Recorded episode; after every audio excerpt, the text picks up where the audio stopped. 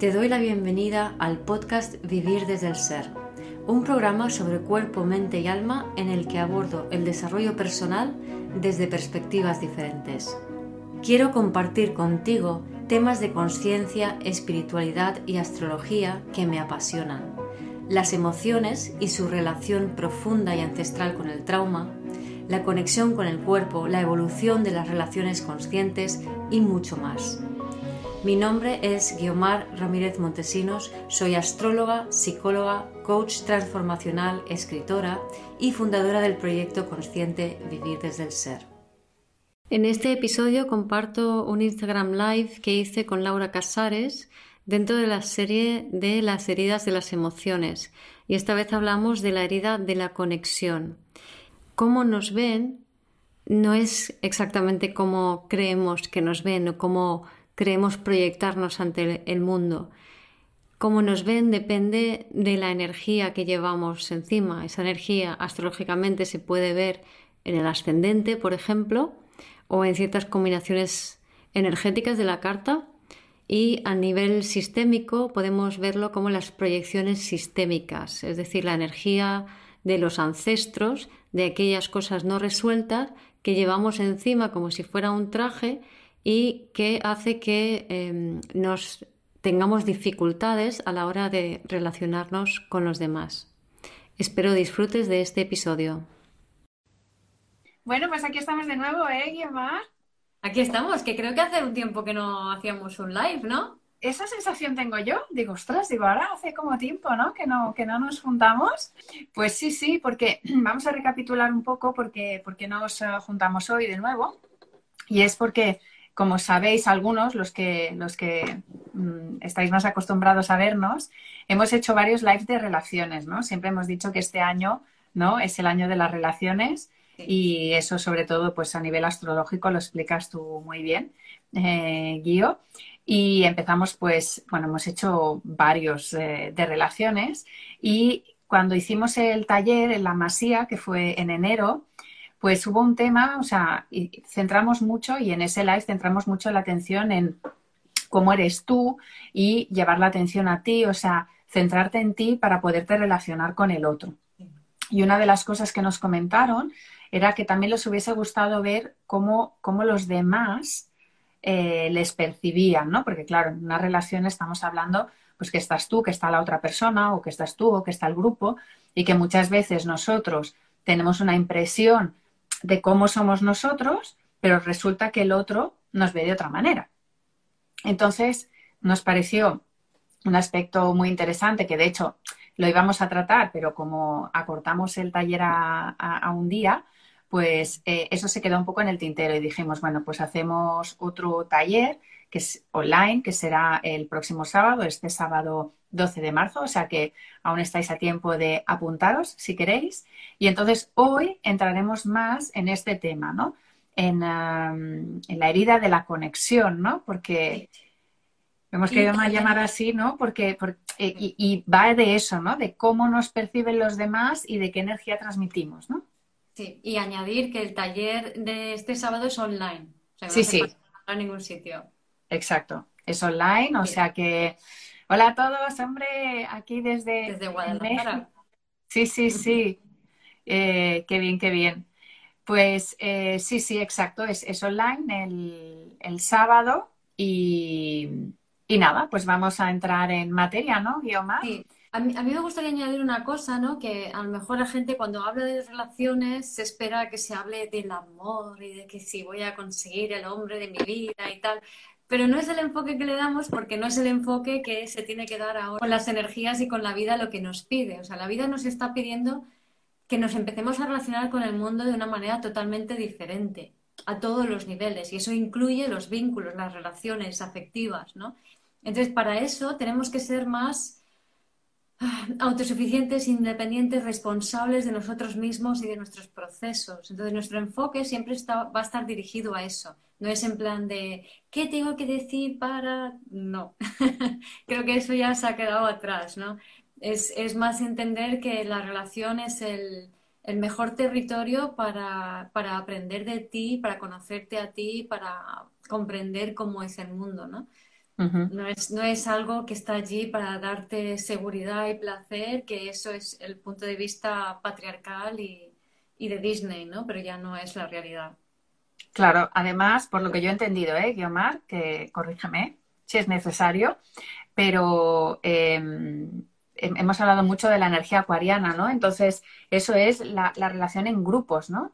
O sea, que aunque, aunque tú también quieras, por supuesto, ¿no? Todos queremos tener una relación sana con nuestra pareja, queremos tener una relación sana con nuestros hijos, si los tenemos, con la familia, ahí ya entraré después un poco más a fondo, pero también se trata de que, de que nos relacionemos en grupo, ¿no? Porque es, es como muy importante, ¿no? Eh, y yo es algo que estamos notando, ¿no? Las dos también, pero yo también estoy notando mucho, ¿no? Que también el hecho de la pandemia, claro, es que es que hemos estado mm, dos años, pues eso, muy en nosotros, muy con nosotros, muy en casa, relacionándonos también online, algunos. Nosotros, mira, nosotras, de hecho, ahora hace un año, ¿eh? Guiomar, que nos conocemos, un año. Solo, solo en esta vida. en esta vida, exacto. Entonces, eh, pero sí que es cierto que últimamente estoy escuchando eh, de gente de mi alrededor y, yo también noto esa necesidad, ¿no? Como esa necesidad de tribu, esa necesidad de pertenecer, esa necesidad de relacionarte con otras personas. Eh, y ya no solo a nivel social, ¿no? De me voy a una comida y me paso bien un rato, o me voy de fiesta, o por ejemplo me voy con las amigas a tomar un café, eso también. Pero es como que necesitamos relacionarnos con personas afines que tengan los mismos intereses y grupos donde tú puedas ser tú mismo. Exacto, exacto. Entonces, cambia mucho la cosa. Ya te digo que antes el paradigma eh, patriarcal es, eh, tengo una relación con cuatro individuos que son mi familia y aquí yo me siento segura porque me tiro un pedo y no me critican, ¿no? Por así decirlo. Es como que ya saben a lo que hueles, ¿no? Ya sabéis que soy un poco así hablando, pero... Es, pero es que es más visual, o sea, es que se entiende mejor, o sea, el, clan, la, la, familia reducida, pequeña, tiene que ver con la energía de cáncer, el cáncer tiene que ver con el olfato, entonces es lo que, lo que para mí es seguro porque me es familiar. Y eso es lo que hay que dejar, ¿no? O sea, ahora se trata de conectar con personas que a priori no serían tu zona de confort, con lo cual eso implica que a la hora de salir al mundo tienes que hacer ese, ese momento, ese mirar hacia adentro también, ¿no? O sea, me relaciono con el otro, pero me relaciono conmigo.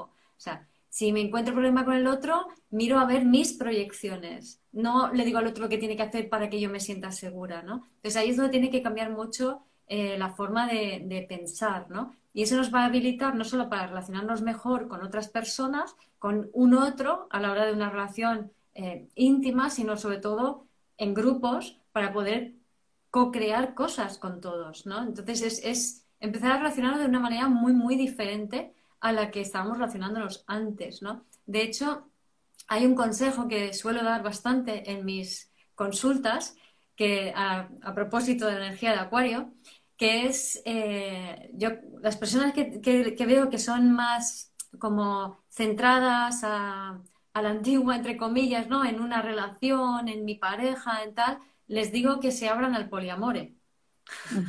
Pero ojo, no quiero decir que experimenten físicamente el poliamore. O sea, esto hay que entenderlo por fases. Yo creo que todavía estamos tan, tan, tan metidos en, la relación especial, en el patriarcado, en todas estas cosas, que lo que es el poliamore propiamente dicho, hay muy pocas personas que están habilitadas para vivirlo bien. Yo creo que muchas veces que la gente experimenta con el poliamore, lo hacen desde el escapismo, desde desde ese, desde, esa, desde ese hedonismo, que también digo que no se trata de buscar el placer en la relación, sino de buscar el crecimiento. Eh, y sostener el poliamor de verdad es mucho más complejo.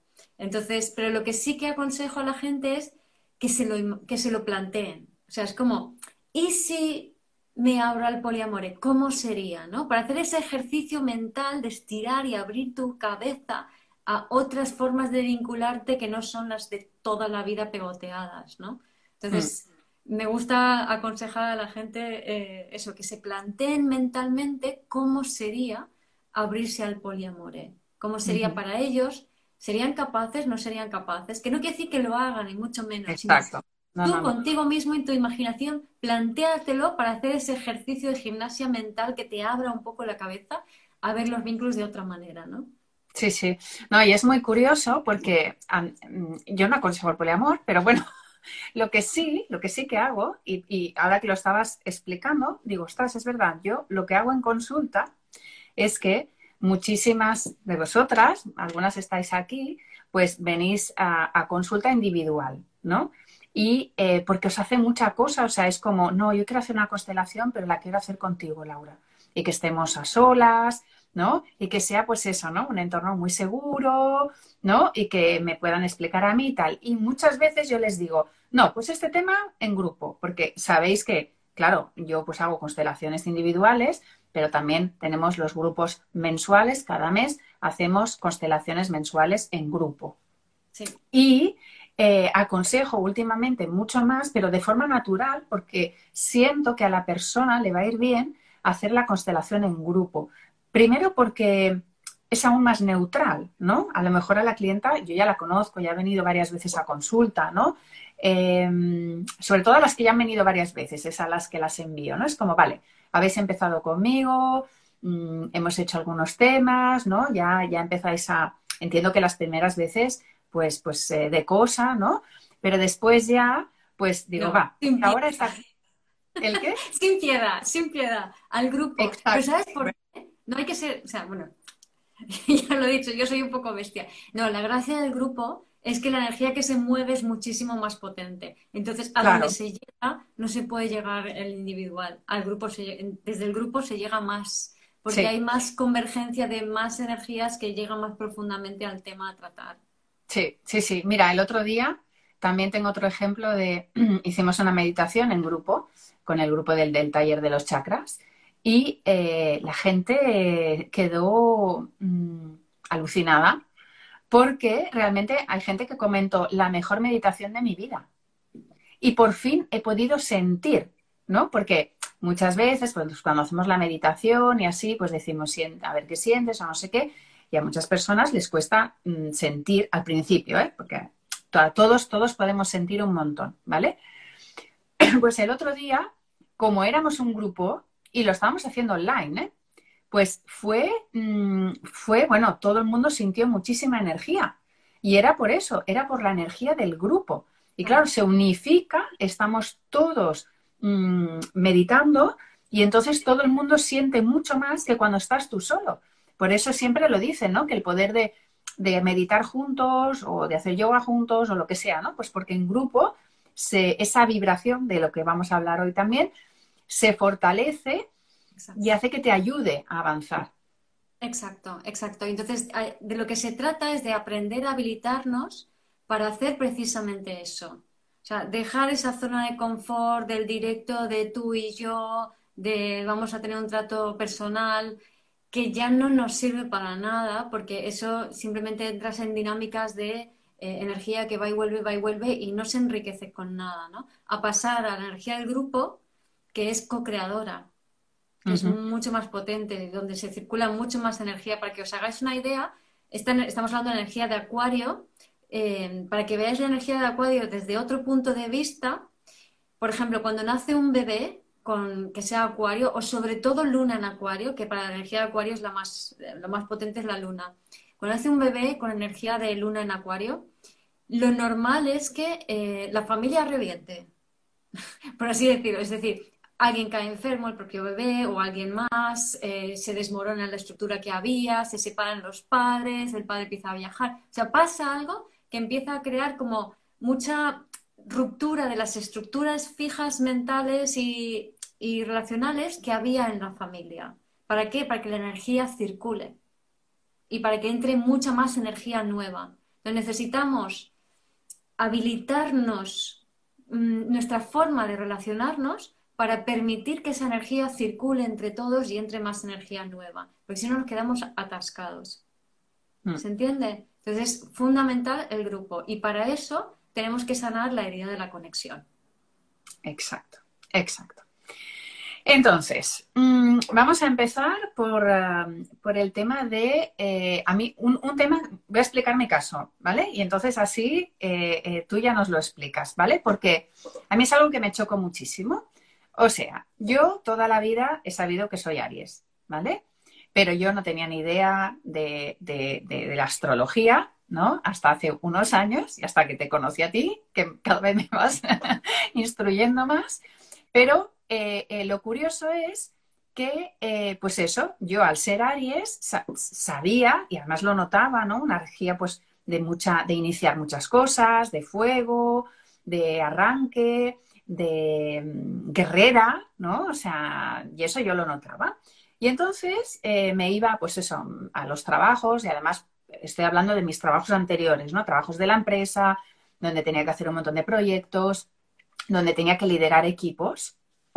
Y eh, una de las cosas que me pasó, es que, que, me pasaba, era que yo, por ejemplo, empecé pues por un cargo y yo luego pues quería ser manager, porque como Aries soy muy ambiciosa. O sea, la ambición está ahí.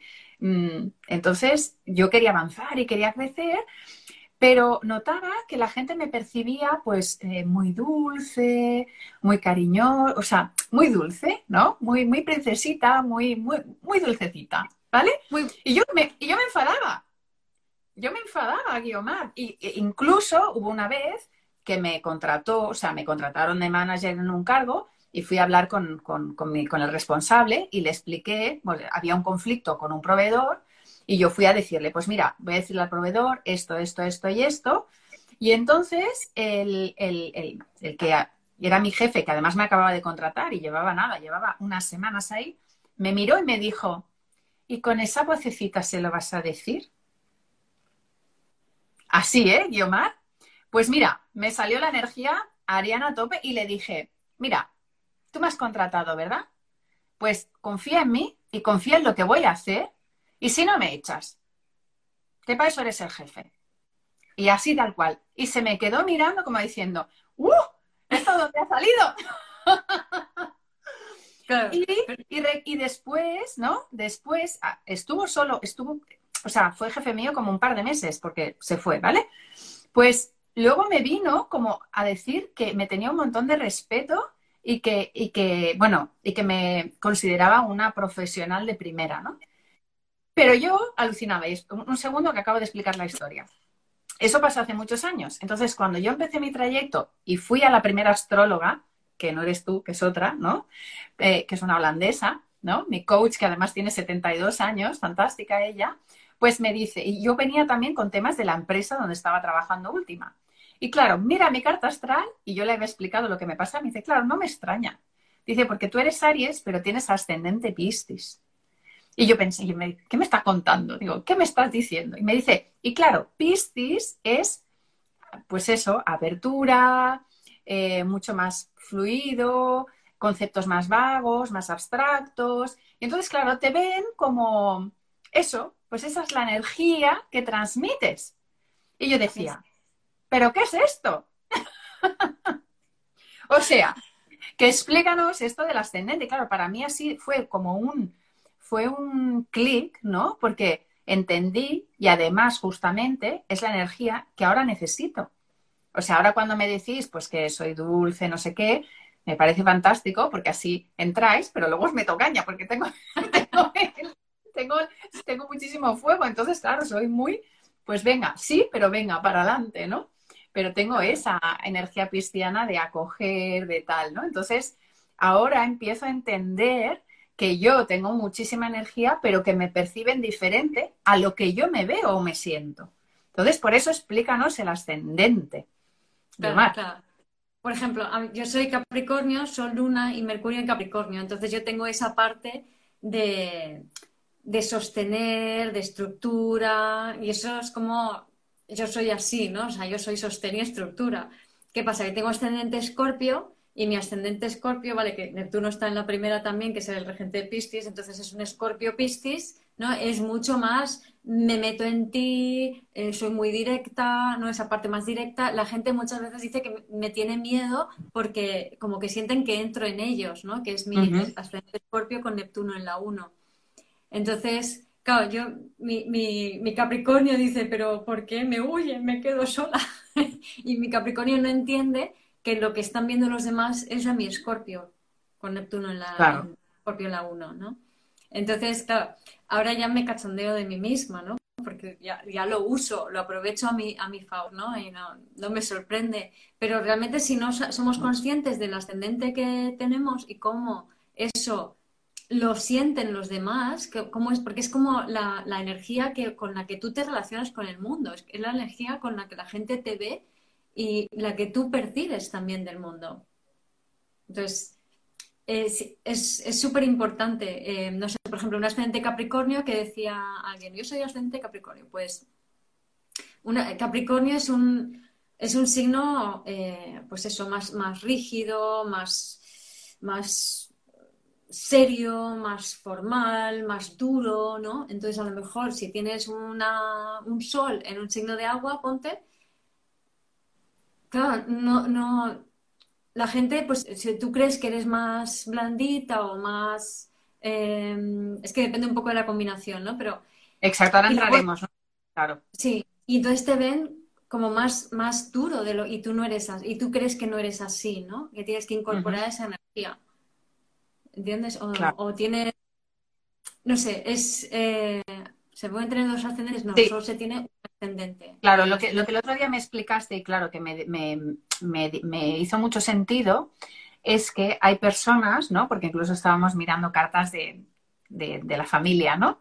Y hay, gente que es como, tiene una energía más parecida, ¿no? Pues, por ejemplo, tiene sol y ascendente, o sea, es el signo y el ascendente lo mismo, ¿no? O tiene el, tiene el sol y la luna en el mismo signo. Entonces, su, su, energía en la carta natal, bueno, no sé si se dice así, ¿no? Pero, pero es como más estable, o sea, lo que son y lo que transmiten se parece bastante. Exacto, pero por ejemplo, como te decía, en mi caso, que soy fuego pero ascendente agua y de hecho tengo mucho, bueno, sobre todo mucho fuego pero el ascendente de agua, pues claro, es como, es como opuesto, ¿no? Es como decir, es que yo puedo ser un día fantástica y al día siguiente puedo ser la gran bruja del mundo mundial. Y tengo los dos aspectos en mí. Es que es verdad. Yo me acuerdo una vez también haciendo un test de estos del, del trabajo, que una persona también me lo dijo. Dice, es que puede ser una cosa y la otra. Digo, bueno, menos mal. Digo, porque yo pensaba que era bipolar.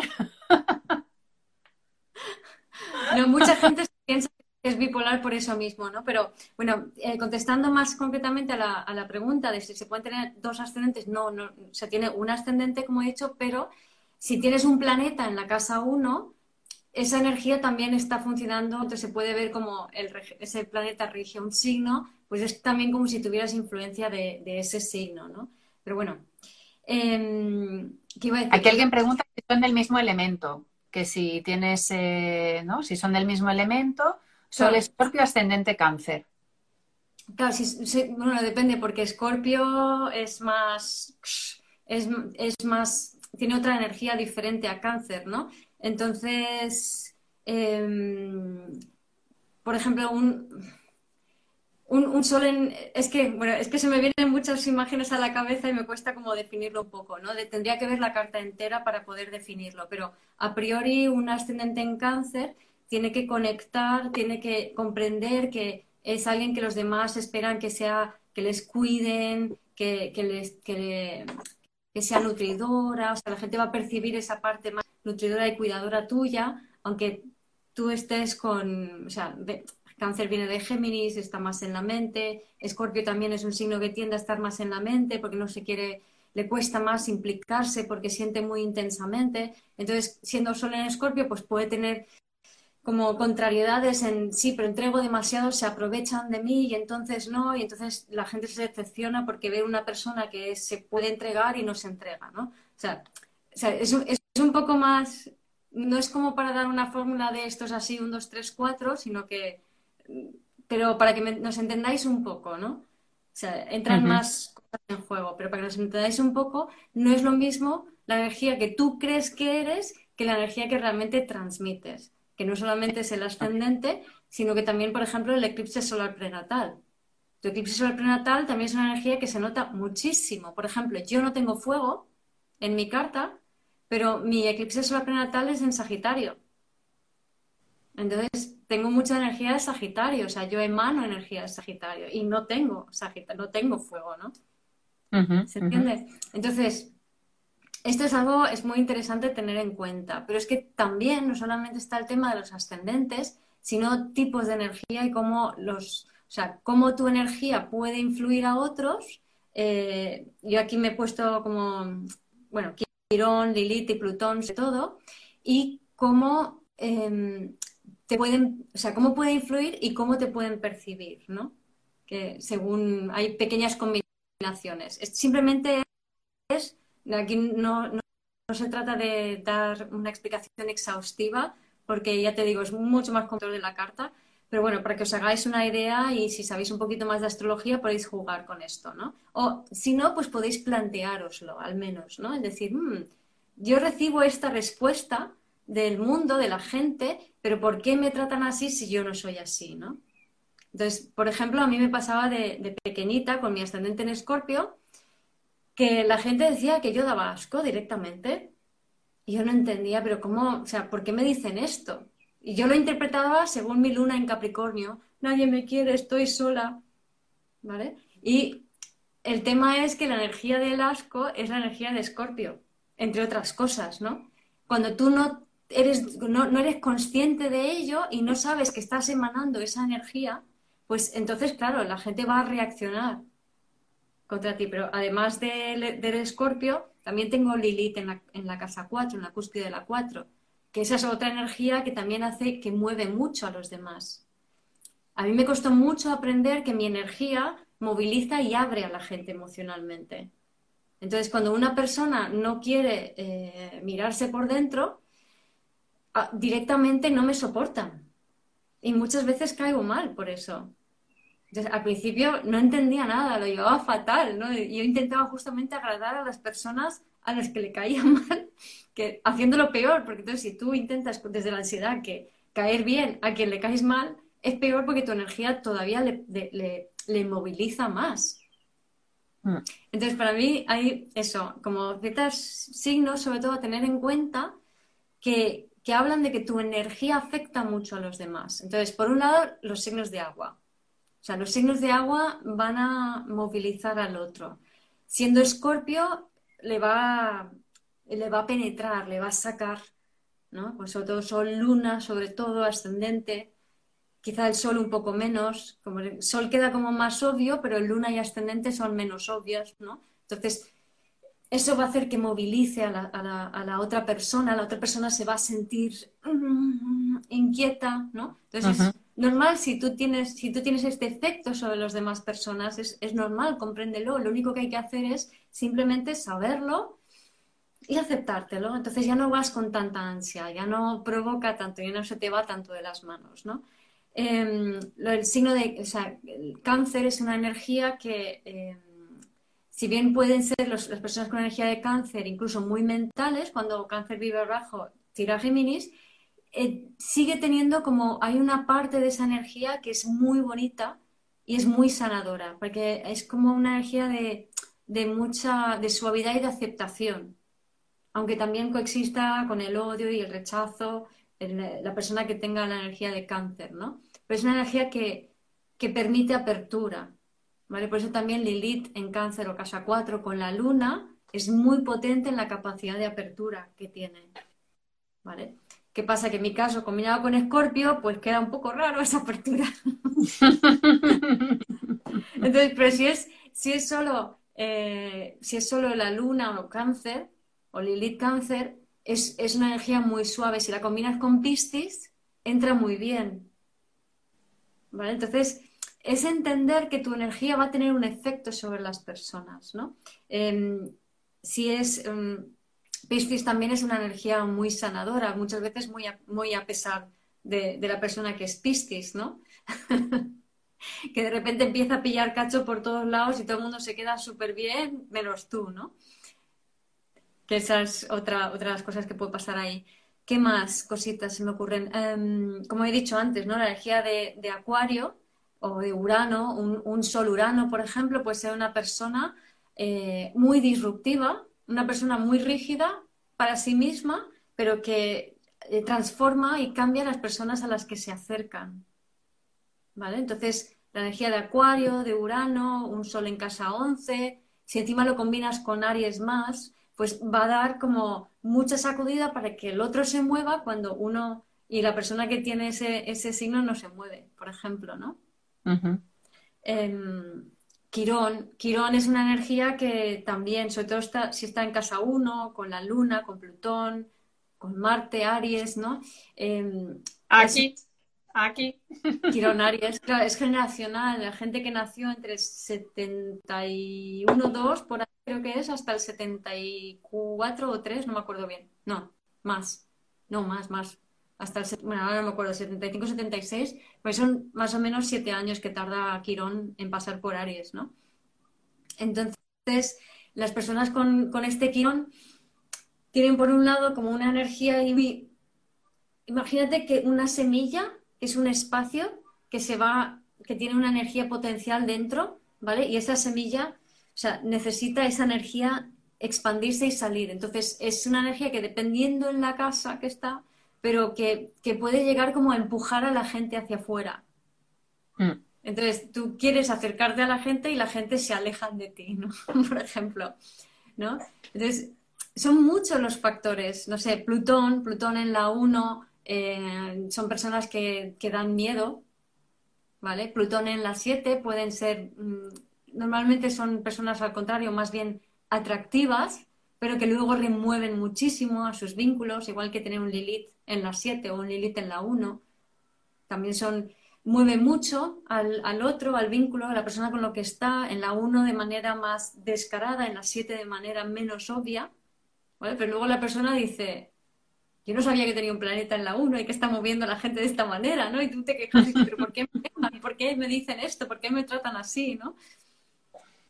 Exacto. Exacto, o sea que es súper interesante, ¿no? Por aquí la gente estaba preguntando, pero bueno, no podemos contestar a todas las consultas eh, privadas. Lo que sí que alguien comentaba ahora, muchos planetas en la casa 12, y eso lo vamos a comentar ahora porque está muy relacionado con los ancestros, ¿no? Entonces vamos, vamos a entrar ahí, ¿no? Vamos a entrar ahí también, ¿no? Claro, pero sí que es muy curioso, ¿no? Que a nivel de chakras, también lo que me gustaría mm, añadir al tema es que eh, las relaciones están en el segundo, tercero y cuarto chakra, ¿no? Bueno, el quinto es que, bueno, claro, es que están casi todo, ¿no? Pero el chakra corazón, que es el que quiero comentar, ¿no? Pues es el, es el chakra de, o sea, está en el corazón, en medio del pecho y es el, el del amor, ¿no? Y es el que se abre a las relaciones, ¿no? Entonces, pero ¿qué ocurre? Que si hemos tenido traumas o si nos han hecho daño y, hemos sufrido, ¿no? Que también es, una de las cosas que vamos a entrar, pues ese, ese chakra se cierra, se protege, ¿no? Se va hacia adentro. Y entonces tú puedes ser una persona súper amorosa, sensible, ¿no?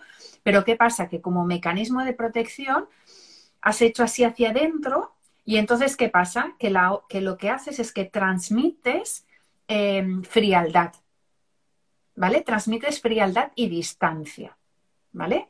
Eh, ¿Por qué? Porque el, el chakra corazón Em, nos, regula el espacio, ¿no? El espacio, la distancia. Entonces, ¿qué pasa? Que cuando ese chakra está hacia adentro, ¿por qué? Porque es eso, ¿no? Nosotros cuando vamos creciendo con esas historias que tenemos de pequeños, pues que son transgeneracionales, que ahora entraremos, ¿no?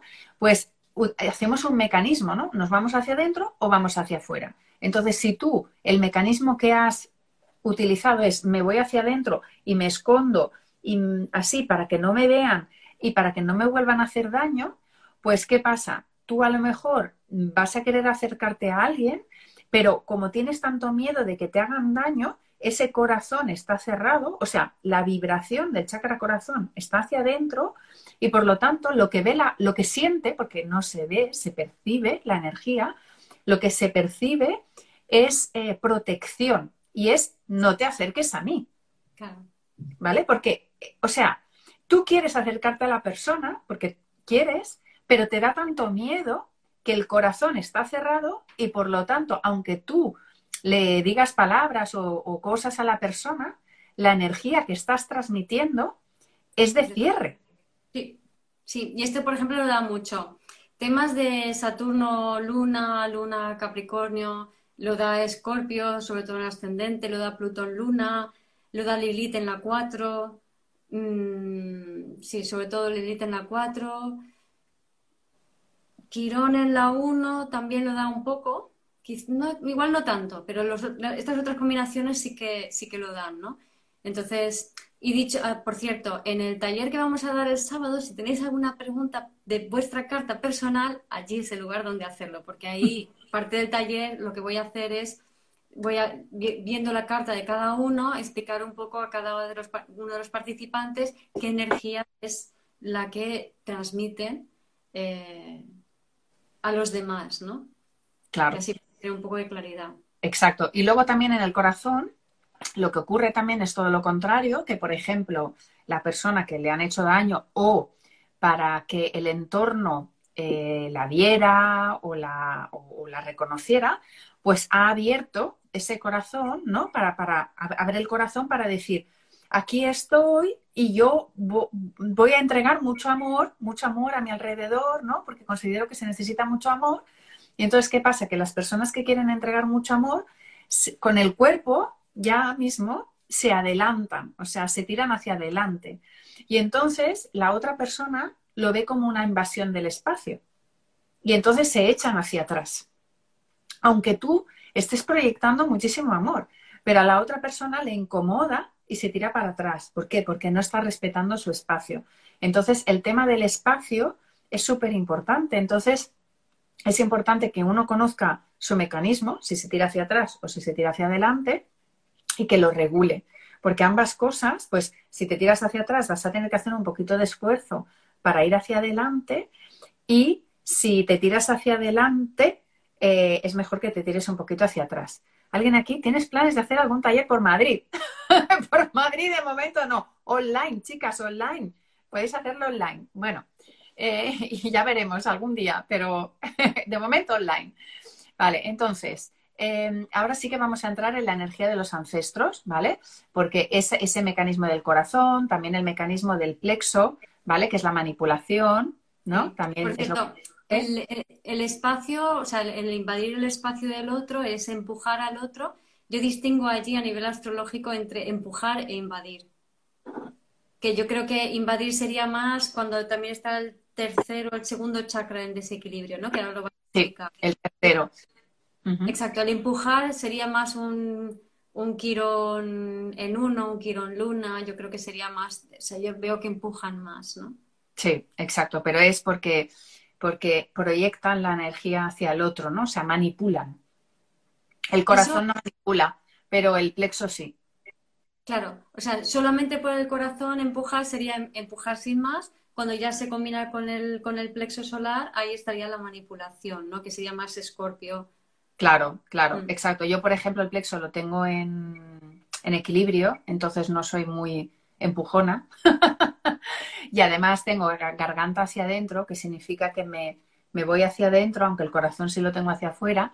Y, la garganta también, ¿no? Es un punto donde, donde es muy importante ver cómo, qué tipo de voz tenemos, porque eso, eh, por ejemplo, el carisma está muy vinculado a la voz. Mm. Entonces, tienes o voz hacia adentro o voz hacia afuera o en equilibrio. Entonces, las personas em, carismáticas suelen, la tienen en, equilibrio o hacia afuera. Y entonces la gente los escucha, ¿no? Eh, digan lo que digan, pues que los escuchan. Entonces tienen carisma. Aunque curiosamente, las personas que tenemos la garganta hacia adentro, pues por ejemplo yo, que por eso el hecho de comunicar me va muy bien, pues eh, denota confiabilidad. O sea, la gente me percibe y por eso es tan curioso, ¿no? O sea, entenderlo. La gente, porque yo estaba también como cabreada conmigo misma, ah, mi voz, no sé qué, porque no puedo expresar o me cuesta, ¿no? Y, pero, pero curiosamente, si lo tienes hacia adentro, te hace transmitir confiabilidad. O sea, que la persona te ve, porque claro, ve que te puede explicar un secreto por ejemplo, es lo que me pasa en consulta a nosotras, ¿no? Que pueden confiar en nosotras, que saben que no vamos a ir contando, ni que vamos a criticar, ni que vamos a juzgar, ni nada por el estilo. En cambio, el que tiene la garganta hacia afuera es el que habla muchísimo. Entonces es como mm, aquella persona pues que le gusta hablar tanto que la gente no confía tanto, o sea, sí lo ven carismáticos porque habla y no sé qué, pero no puedes, eh, no, no le puedes confiar un secreto porque tienes miedo de que lo vaya a contar por ahí, ¿vale? Tiene que ver con los manifestadores en diseño humano. Yo sé que soy manifestadora en diseño humano, pero no, no, no, no sé cuál es la relación porque el diseño humano mezcla astrología, mezcla chakras y otras cosas y no lo conozco, bueno, yo no lo conozco en profundidad, sé lo que soy, sé, sé que soy dos cosas, no sé qué manifestadora, pero, pero, pero más no sé, porque por lo menos yo. Bueno, vamos a entrar en los ancestros, que si no, que si no se nos va el tiempo. a ver, antes, de, antes de eso, el, tema del carisma, yo lo veo, por ejemplo, mucho con Mercurio, Neptuno, ayuda a, a que la, la, voz tenga carisma. Em, a que da, como una habilidad para, la comunicación, para seducir con la comunicación. No seducir, sino como, como eso, ¿no? De carisma en la voz, ¿no? Ese, ese poder mecer con la voz, ¿no? Lo que pasa es que vería diferencia entre que si está en signos de, agua o, y tierra, o, sea, femeninos o signos masculinos, de fuego y aire. Entonces, en los casos de fuego y aire, yo creo que sería más con ese como ese chakra hacia afuera, ¿no? esa parte más, más manipuladora, ¿no? O más, o no tan íntima, ¿no? No tan, mientras que los mm. signos femeninos, esa, esa, esa capacidad de, de, casi embaucar incluso con la voz, o de cantar una nana, por así decirlo, para que Las sirenas, las nanas, las sirenas. Claro, es que, es que pensemos que la voz es vibración. Entonces, eso eh, nos va a atraer o vamos a atraer con vibración. Eso es lo que, eso es lo que, lo que estamos transmitiendo, ¿no? Que se trata de nuestra vibración y la voz es vibración. Por eso hay voces que te encantan y hay voces que te rechinan. Claro. Mm. Sí. ¿Vale? Entonces ahí pone que Mercurio y Quirón, ¿no? Que cuando hablo me quedo sola. Claro, de todas formas, ninguna configuración es una condena, como tener el chakra más, más abierto o más cerrado tampoco lo es, ¿no? Sino que es una, es una, como una invitación a conectar con tu Mercurio de una manera más consciente, porque para mí Quirón es la conexión con el alma. Entonces, si, no hay conciencia, si uno va atropellado, que no va a su ritmo y, no te has parado a, comprender qué significa eso, eh, pues entonces ese mercurio va a hacer que tu voz sea a lo mejor con un tono de voz más, más ahogado, ¿no? Que la voz no es tan armónica, pero si luego se trabaja, o sea, yo mi tono de voz, por ejemplo, ha, profundizado, ha cambiado muchísimo. Yo tenía una voz mucho más gutural antes, pero en la medida que me he hecho consciente y he conectado esas partes de mí, esa voz se equilibra. Entonces, nada es una condena, ¿no? Sino todo es un, aprendizaje. Mm. Exacto. Entonces, vale, luego las proyecciones sistémicas, ¿no? Que, nos hemos inventado la palabra, pero queda genial. Vale, es, este tema también lo vamos a ver en el taller en profundidad y vamos a hacer un ejercicio muy interesante, porque es sorprendente, o sea, a mí me fascina eh, constantemente eh, ver la transformación de las personas en, consulta, ¿no? Porque una de las cosas que, una de las cosas que solemos mirar al principio eh, es con qué, con qué ancestro estamos identificados, ¿no? Eh, o, a qué ancestro somos fieles. Cuando decimos que estamos identificados, significa que nosotros no estamos viviendo nuestra vida. Estamos viviendo lo que no pudo hacer o lo que no pudo vivir el ancestro al cual nos identificamos. Entonces, ¿qué pasa?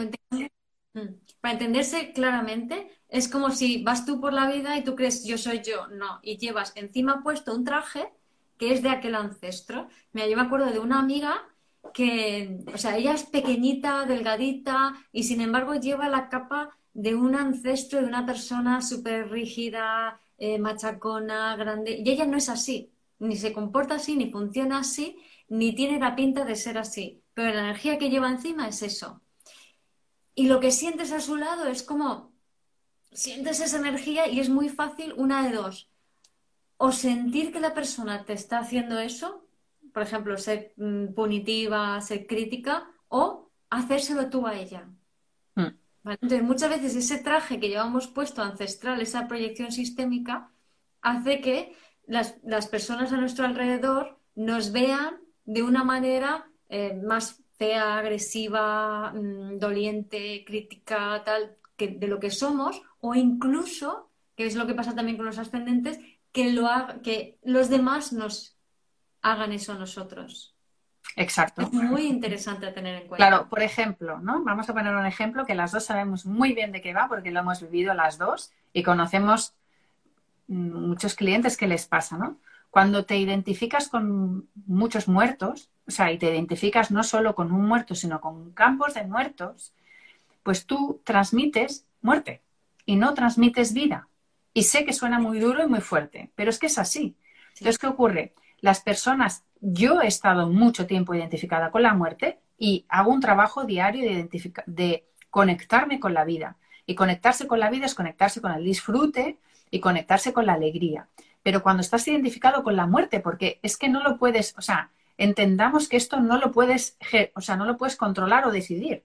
Esto lo has hecho, es el mecanismo que tú has hecho desde pequeño, que te has identificado con esa muerte. Yo, por ejemplo, nací y empezaron a morir muchísimas personas de mi sistema familiar. Entonces, yo, yo, yo me identifiqué con la muerte. ¿Por qué? Porque mi familia estaba en pena profunda y yo decía, vale, pues como lloran a los muertos, pues yo me muero. O sea, yo estoy en la muerte porque así me van a ver. Porque si no, no me ven. Y, además, mis vivos tampoco están en la vida. Entonces yo me he identificado con la muerte. ¿Vale? Entonces, ¿qué pasa? Que cuando te identificas con la muerte, es, es una energía de que no te ven, que no te ven, que no te escuchan, que no te... Es como si mm, no estuvieras, ¿no? Y eso Tú también lo conoces mucho. Sí, sí, sí, sí. Yo también estaba así más identificada con la muerte que con la vida. Em, preguntan que por un estelium en 8, no necesariamente por un estelium en 8, si bien está claro que la casa 8 tiene que ver con Escorpio, tiene que ver con las memorias celulares traumáticas de los ancestros, ¿no? Em, es más pisciano, neptuniano que otra cosa, yo creo. Pero bueno, tampoco es cuestión de, simplemente por este signo, y no, no es, no es, tan sencillo. Y en cuanto a la pregunta del traje ancestral, repetir los patrones de, familiares, es lo mismo. Lo que pasa es que cuando estamos hablando ya del traje ancestral energético, ¿no? Por esa proyección sistémica, estamos de una energía. O sea, esto va más allá de tu vida y de lo que te pasó en tu infancia, ¿no? Y es a lo que queremos un poco también llamar la atención, ¿no? Que es empezar a ver más allá de lo que tú eres directamente. Empezar a tener en cuenta la parte energética, la parte transgeneracional, la, parte astrológica, o sea, y ver, mirarte más allá. Eres más que un simple cuerpo y un simple ser humano. Eres una energía que lleva la información de tus ancestros y de la sociedad en la que vives. Así que empecemos a abrir esa, esa, mirada para entenderlo mejor. Claro, es que, por ejemplo, por ejemplo, voy a poner un ejemplo muy claro, ¿no? Y además, si hablamos de relaciones, vamos a ir al tema que hemos dicho de las parejas, ¿no? Imaginemos que tú estás identificada con, o identificado con una eh, pareja, vamos a poner, con una mujer que eh, se enamoró de alguien, pero murió y se quedó soltera toda la vida o hizo o la persona que más quería murió en una batalla, vamos a ponerlo así, lo mataron delante de ella y quedó tan traumatizada que juró mm, no tener pareja, no casarse, no tener hijos. ¿Vale? Vamos a poner ese ejemplo.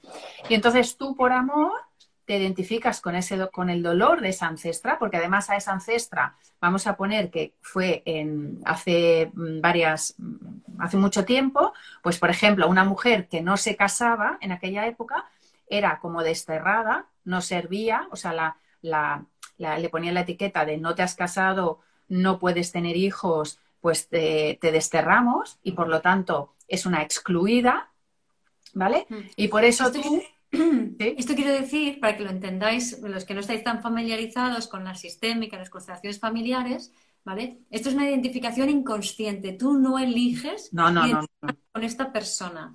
Básicamente es, es, un tema de resonancia y sucede, punto. Exacto, exacto. No preguntemos por qué, no. No es, culpa de nadie ni nada por el voy a recapitular para que se entienda mejor, ¿vale? O sea, esta, hace eh, tres siglos o dos siglos una ancestra tuya eh, sufrió la muerte de su marido en una batalla que le traumatizó tanto que le dejó inhabilitada para, funcionar el resto de la sociedad, no se quería volver a casar y tal, y, la excluyeron, ¿vale? Es decir, para ella fue un hecho muy traumático porque su vida acabó en ese momento.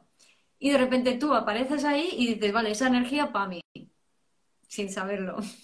Exacto. Exacto. Entonces dices, esa energía para mí, porque no viene solo de esa ancestra, sino que esa ancestra se la ha pasado a las varias y al final te llega a ti. Y por amor al sistema, tú quieres, eh, se va traspasando hasta que alguien trasciende esa energía. ¿Vale? Entonces tú, por amor al sistema, estás identificada con esa energía y en concreto con esa ancestra. Y entonces, ¿qué pasa? Que pues te llega tu adolescencia, llega tal, y tú quieres tener relaciones y los hombres mm, huyen de ti. O te tocan hombres, te tocan, se te acercan hombres no disponibles, eh, los hombres desaparecen, Em, no consigues tener pareja, van pasando los años, encima eso hace, hace que, sin tú haberla conocido siquiera, efectivamente, tú no conoces a esa mujer. Entonces, eh, tú pues intentas tener pareja y no hay manera, tienes a lo mejor pareja durante un tiempo pero te dejan. Y círculo vicioso y entonces empiezas a pensar que eres tú, que hay algo que haces mal y van pasando los años y al final pues nada, estás pues sin pareja, aunque tú lo quieres muchísimo y tú te esfuerzas y haces todo lo posible, pero la energía que estás transmitiendo es la de la ancestra que no quiere acercarse a un hombre y que ha dicho que no, que ha dado su, su como en su vida ha dicho no a los hombres. Y entonces, hasta que no liberas esa energía de tu cuerpo, eres consciente de que esa energía está en ti. Por eso, tú a nivel consciente, para que lo entendamos, ¿no? Tú a nivel consciente sí quieres, pero tu corazón, lo que hablábamos antes, hace así, porque tiene un miedo tremendo, porque tiene en la memoria esa información. ¿Vale? Voy a poner un ejemplo mío para que se vea súper claro, ¿vale? Yo, en mi memoria, y claro, al ser pisciana, pues que lo siento todo habido y por haber, pues yo he sentido, además, mira, ayer fue el Día de la Mujer, pues voy a explicarlo. O sea, y lo he explicado en otros lives, pero a lo mejor no lo habéis visto. Bueno, yo he sentido en mi cuerpo las violaciones de las mujeres. Entonces, yo estaba traumatizada en mi adolescencia porque, pues, cuando empecé a contactar con, el tema sexual, me daba pánico, porque yo te pensaba incluso que a mí me habían violado y no había sido así. Y entonces, claro, ¿cómo se me va a acercar un chico? Si es que no se me acercaban. Y, todo el mundo en aquella época, ahora no sé, pero, pero con lo guapa que eres, no sé qué, digo, pues todos se van, todos se van. Claro, porque yo transmitía miedo. O sea, una cosa es querer, pero era como a la que se acercaban un poco de no sé qué, era como, no, no, no, no, no, no, qué miedo, qué miedo, qué miedo. Y tuve que superar el trauma, tuve que tal, y es algo que ahora he trabajado muchísimo.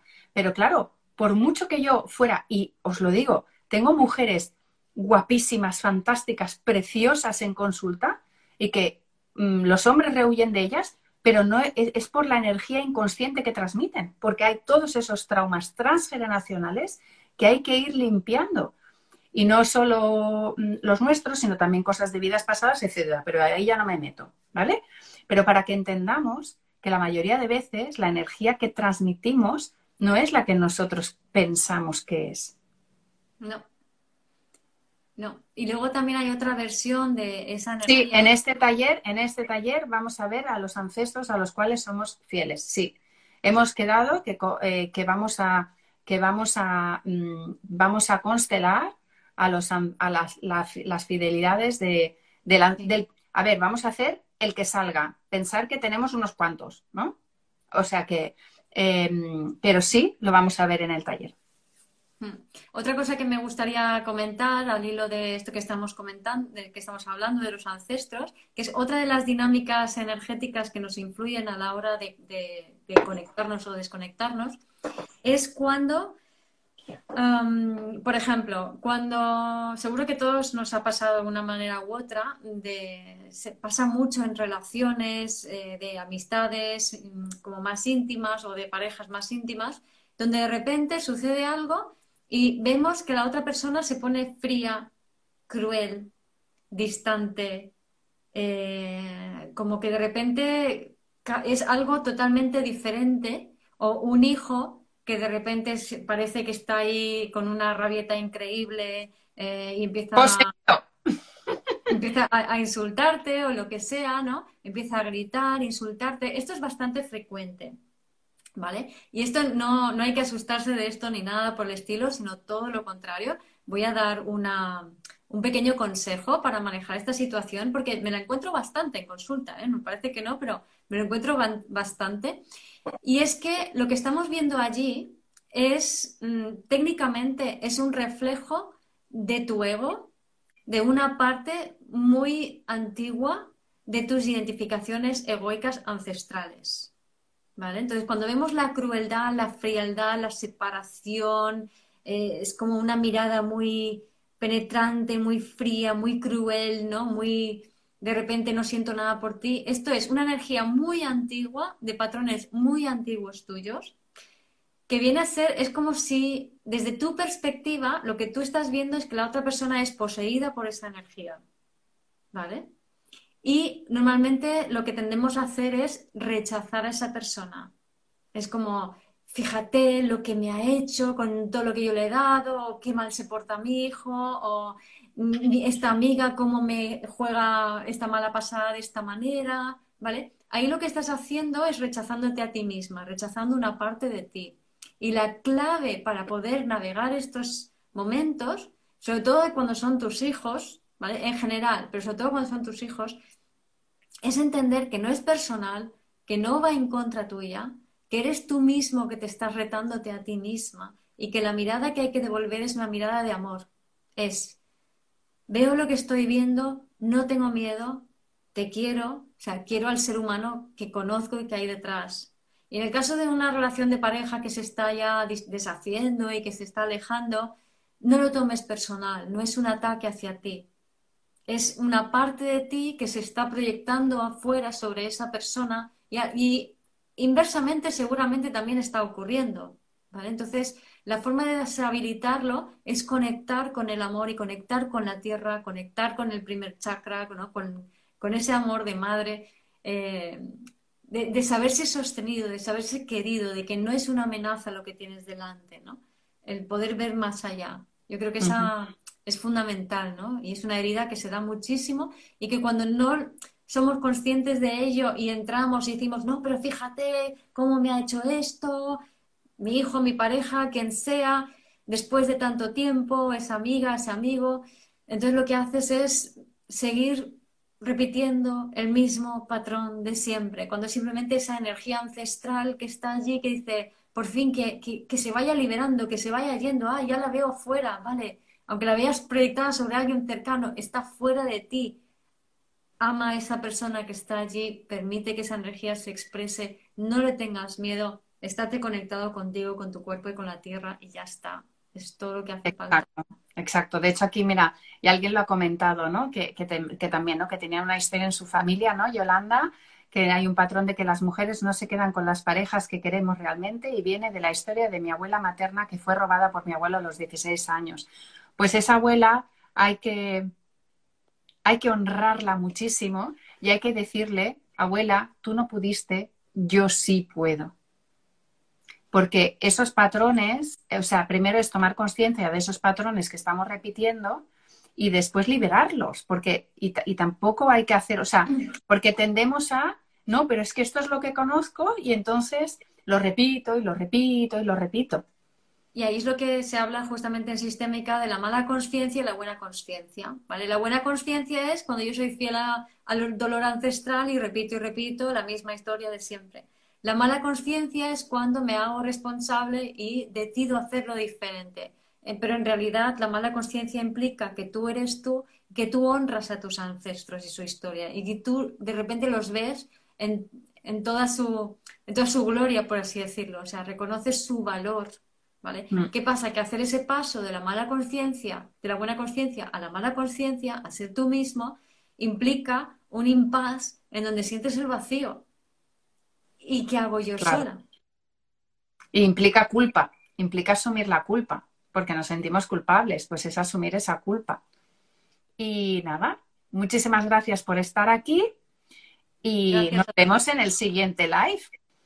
Gracias por escuchar este episodio del podcast de Vivir desde el Ser.